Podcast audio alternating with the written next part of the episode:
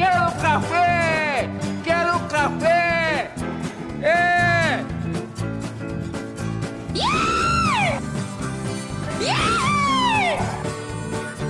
Isso aqui é uma porcaria! Que deselegante. Ai, ai!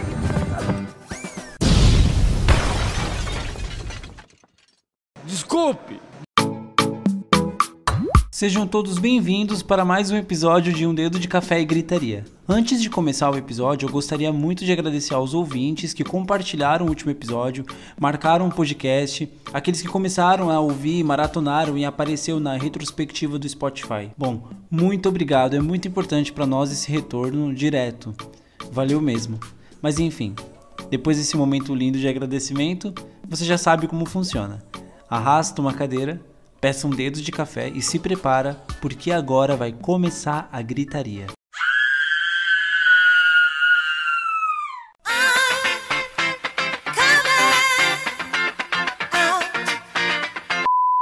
Na terça-feira, dia 1 Elliot Page anunciou em suas redes sociais ser uma pessoa trans.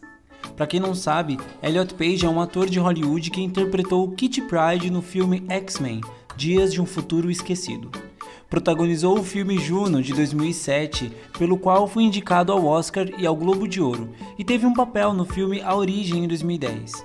Atualmente, interpreta a Vanya de The Umbrella Academy, série original do Netflix que vai para sua terceira temporada. Em seu Instagram, Elliot publicou uma carta aberta para todos os amigos e fãs onde dizia, aspas, Olá amigos, eu queria compartilhar com vocês que eu sou trans. Meus pronomes são ele e elo. E meu nome é Elliot. Eu me sinto sortudo por poder escrever isso, por estar aqui, por ter chegado nesse ponto da minha vida. Fecha aspas. Eu não vou mencionar aqui como ele se apresentava antes do anúncio, pois não funciona desse jeito. Se você não ligou as obras à pessoa, vai no Google, coloca Elliot Page e você vai ver que já assistiu algum filme com o ator. Em outro comunicado, a Netflix anunciou que irá mudar os créditos de todos os filmes do qual o ator participa para a nova assinatura de Elliot, mas não pode mudar os personagens, já que é uma obra de ficção. Continuando na publicação, Elliot ainda disse que conhece a realidade violenta do preconceito enfrentada pelas pessoas transgênero e que tem consciência dos privilégios que carrega, por sua cor e posição social. Sendo um ativista dos direitos LGBTQIA, o ator fez um documentário onde mostra a realidade da luta da minoria pelo mundo, onde entrevistou o então deputado na época Jair Bolsonaro. O documentário se chama Gaycation e se encontra disponível no YouTube. Sua declaração gerou repercussão nas redes sociais e uma delas foi de Nick Adams, diretor de mídia transgênero do grupo de defesa GLAAD. Ele disse. Ele agora será uma inspiração para inúmeras pessoas trans e não binárias. Todas as pessoas trans merecem a chance de ser nós mesmos e de serem aceitos por quem somos. Celebramos o notável Elliot Page hoje, fecha aspas. E pelo Twitter, a própria dona Netflix publicou: "Tão orgulhosa do nosso super-herói". Enfim, obrigado pela sua constante luta, Elliot, e vamos seguir em frente de cabeça erguida, porque não tem nada melhor do que poder celebrar quem somos. Hoje é um dia especial. Eu te dou um presente, você não viu nada igual. E para continuar celebrando quem somos, nessa semana ainda, Pablo Vittar ganhou o prêmio de Homem do Ano. Isso mesmo, meus queridos. A cantora Pablo Vittar, quando não está montada de drag queen, ela pode ser chamada pelo pronome masculino. Pablo recebeu o prêmio pela revista JQ por sua contribuição para a música pop brasileira e pela representatividade LGBTQIA. Pablo foi a primeira drag queen a ganhar o prêmio e em entrevista para a revista ela afirma, aspas, posso sim caminhar pelo masculino, pelo feminino e ter sucesso em ambos, fecha aspas. Muito sucesso, porque esse prêmio foi merecidíssimo para você e para quem não gostou... Problemação! Um relatório relativamente organizado foi divulgado pela UOL nesse dia 1 mais especificamente foi uma planilha feita pela empresa BR Mais Comunicação. O Mapa de Influenciadores, assim chamado, é uma lista que cita 77 jornalistas e formadores de opinião que são separados como detratores, neutro informativos e os favoráveis ao governo do presidente Jair Messias Bolsonaro. do ministro da Economia e do ministro Posto Ipiranga Paulo Guedes. A BR Mais Comunicação após certa repercussão, soltou em assessoria que a utilização do termo detratores foi um erro de processo já corrido pela empresa. No documento original constam telefones e e-mails, o que foi visto com certo medo por alguns dos detratores da lista. Como ninguém é de ferro, na lista constam erros de português e até duplicidade de integrantes, onde constam tanto na listagem de favoráveis quanto contra o governo. Bom, Erro de português, tudo bem, né? Porque quando eu, quando eu escrevia o roteiro era cheio de erro de português, mas agora com a ajuda do Guilherme Costa, aí agora melhorou, mas enfim. Os requisitos para estarem na lista avaliaram postagens do mês de maio, e inclusive bem completa, sugerindo medidas para lidarem com os influenciadores, como esclarecimentos e até monitoramento preventivo. Já na lista de favoráveis constam alguns simpatizantes do governo, como o Roger do QI, integrante do Ultraja Rigor, Rodrigo Constantino, demitido de alguns veículos de direita por opiniões absurdas sobre o caso de Mariane Ferrer, que inclusive não parou de dar opinião e lembrando que a Gazeta do Povo não demitiu ele e até o comentarista Milton Neves. A lista sugere para alguns posts em conjuntos ao governo e lives para promover pautas. Felipe Neto, Guga Chakra, Vera Magalhães e o querido Silvio Almeida são alguns nomes que constam na lista dos detratores. Felipe Neto fez algumas piadas sobre a lista e Silvio Almeida comentou que deveria colocar essa conquista em seu currículo. A honraria de ser mencionado. Bom, essa lista ela começou a ser organizada por postagens de maio, porque se fosse de outubro, eu queria muito estar tá nessa lista, queria que o podcast estivesse nessa lista, porque desde o primeiro episódio a gente fala mal do governo Bolsonaro e assim vai continuar sendo. Então eu espero que na próxima organização de documentos apareça lá em primeiro lugar um dedo de café e gritaria por falar mal do governo e criticar. Mas enfim, um beijo aos detratores e eu espero que os favoráveis mudem de opinião. Isso não é um comportamento de uma imprensa séria, muito menos de uma mulher jornalista. Nessa semana, no dia 1 de dezembro, completou-se um ano da ação covarde da PM de São Paulo no baile da 17, baile funk da favela de Paraisópolis. O que era para ser apenas uma noite de lazer dentro da comunidade se tornou uma demonstração do total despreparo em decorrência a uma ação violenta. Diversos vídeos rodaram a internet dos vários adolescentes cercados em vielas. Em um dos vídeos, gravados naquela noite, um PM dá risada enquanto distribui diversas madeiradas em todo e qualquer pessoa que sai de uma viela encurralada. Nove jovens morreram sufocados aquela noite e a PM alega que estaria perseguindo dois homens em uma moto que dispararam contra os policiais, o que é contestado pela comunidade que assistiu toda a ação truculenta. Os suspeitos procurados pela PM nunca foram sequer identificados a comunidade sofre constantemente com a violência policial. Na época, a percepção de alguns dos moradores era de que as ações da PM ficaram ainda mais violentas depois da morte de um sargento em uma troca de tiros, algumas semanas antes da ação do massacre. A PM nega qualquer retaliação, apesar das circunstâncias da violência que até agora não foi esclarecida. O governador de São Paulo, João Dória, na época, lamentou as nove mortes, mas disse que não iria mudar as políticas de Segurança Pública e ressaltou que São Paulo tem o melhor sistema de segurança preventiva.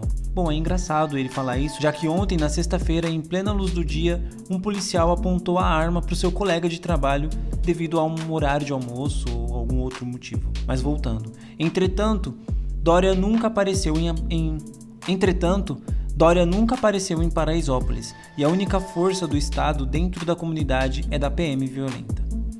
Os 31 PMs envolvidos na ocorrência estão afastados. A Defensoria Pública pede que o governo paulista seja responsabilizado e que indenize os familiares dos envolvidos.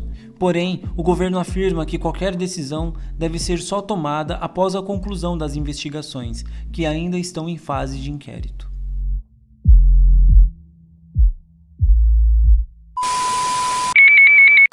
Nesse último domingo, dia 29, eleitores de cidades que tiveram um segundo turno voltaram às urnas para eleger seu prefeito. Logo mais de noite, houve a apuração dos votos de forma rápida e tranquila. E ainda tem quem defenda o voto impresso, igual dos Estados Unidos, para demorar dias, semanas, enfim. É uma patifaria! Em uma das principais capitais, o resultado deu a primeira mulher eleita prefeita em Juiz de Fora, Margarida Salomão do PT. E em Recife, temos o prefeito mais jovem eleito, aos 27 anos, João Campos do PSB.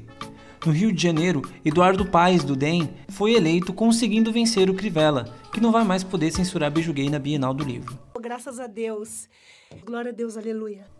E em São Paulo, tivemos a vitória de Bruno Covas, que disputava contra Guilherme Boulos, que ainda está em nossos corações, óbvio. Logo após as eleições, o governador de São Paulo, João Dória, anunciou que o estado inteiro estaria de volta à fase amarela no plano de flexibilização para conter o coronavírus. A fase amarela traz restrições como quantidade de pessoas dentro de estabelecimentos e redução de horário para funcionamento. O anúncio foi feito menos de 24 horas depois das eleições, em uma coletiva de imprensa, no início da tarde da segunda-feira.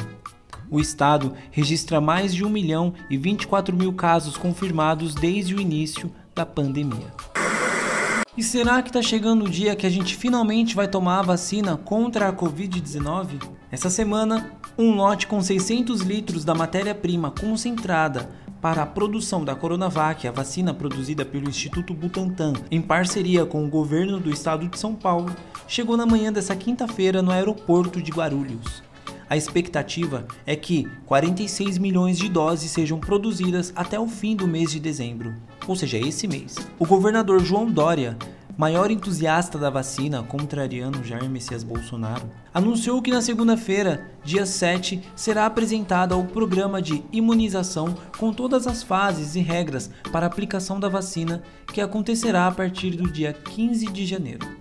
Enquanto isso, o Brasil está somando 175 mil mortes pela doença e do mundo mais de um milhão e meio. Eu espero que essa vacina seja produzida logo, que nós possamos tomá-la e ficar livre dessa doença. E para quem não quiser, vá lá com o Bolsonaro e toma o ozônio, como já foi dito em outro episódio aqui. Cala a boca! Vou fumar uma maconha pra minha mente pegar mais uma onda. A Organização das Nações Unidas reclassificou a maconha e a retirou da lista de drogas mais perigosas. É isso mesmo, a maconha estava em uma lista de drogas mais perigosas. É engraçado pensar isso, sendo que algumas pessoas podem andar armada, mas enfim, isso daí não é nada perigoso. Após 60 anos, a cannabis deixou o anexo 4 da Convenção Única de Narcóticos e ganhou a mesma classificação da morfina. A decisão abre cada vez mais caminho para pesquisas com a maconha medicinal e uma venda mais livre dos seus derivados. Apesar da reclassificação, o tratado internacional que engloba os países dá total soberania para decidir saber como lidar com a maconha.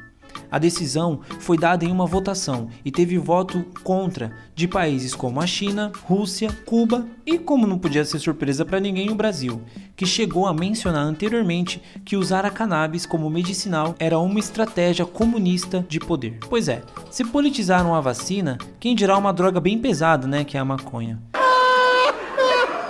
A gente espera que esses estudos possam avançar e possa ser aprovado aqui também e que quem dependa disso de uma forma medicinal possa encontrar com um custo um pouco mais barato aqui no país. Vou fumar uma maconha. Eu poderia finalizar esse podcast indicando alguma coisa feliz para que possamos passar a semana com mais alguma opção de conteúdo bacaninha. Mas hoje eu quero fazer um pouco diferente. Vou indicar alguma coisa sim, mas vai ser uma reportagem. Na sexta-feira, a revista Piauí publicou uma reportagem muito rica em detalhes sobre as acusações de assédio moral e sexual sofridos pelo então diretor do núcleo de humor da Rede Globo, Márcio Smelling. Com um texto muito rico, o repórter João Batista Júnior relata os horrores sofridos por Dani Calabresa, principal vítima de assédio de Márcio Smelling e de outras colegas. É uma reportagem muito importante, pois mais de uma vez traz à tona toda a discussão sobre a vulnerabilidade da mulher. Não tem muito tempo que a Isabelle Moura, a Isa, estava é, aqui no podcast falando sobre o caso da Mariana Ferrer e agora estacionamos na mesma pauta. Mas enfim, vamos voltar para a reportagem. João Batista deixa muito claro, além de todo o sofrimento das vítimas, o silêncio da emissora e a indignação por vermos tamanha presunção do acusado em achar que sairia impune. Leiam com bastante atenção a reportagem, o link vai estar tá na descrição. É de grande importância que estejamos conscientes e não nos calemos diante de situações como essas. Dani Calabresa, que tanto tanto nos alegrou e ainda alegra, lutou como uma verdadeira guerreira e não desistiu no seu pior momento. Logo após a reportagem ir ao ar, a Rede Globo decidiu retirar do ar todos os programas criados por Márcio Smelling. A gente não esperava menos, mas ainda esperamos um comunicado oficial sobre o real motivo da demissão do ex-diretor Márcio Smelling. É o mínimo que podem fazer em respeito aos funcionários. Enfim, leiam a reportagem, ela é rapidinho e o conteúdo fica te causando desconforto necessário para gerar mudança. Bom, esse foi mais um episódio do podcast. Mais uma vez, eu quero agradecer pelos compartilhamentos, pelos ouvintes que toda semana estão escutando e dando um feedback, e por aqueles que só escutam também. Vocês ajudam bastante. Eu sou Kleber França e espero que vocês tenham um ótimo domingo e uma boa semana. Deixo aqui o meu abraço e até o próximo episódio. Esse podcast é apresentado e editado por Kleber França e um roteiro e revisão de Guilherme Costa. Desculpe!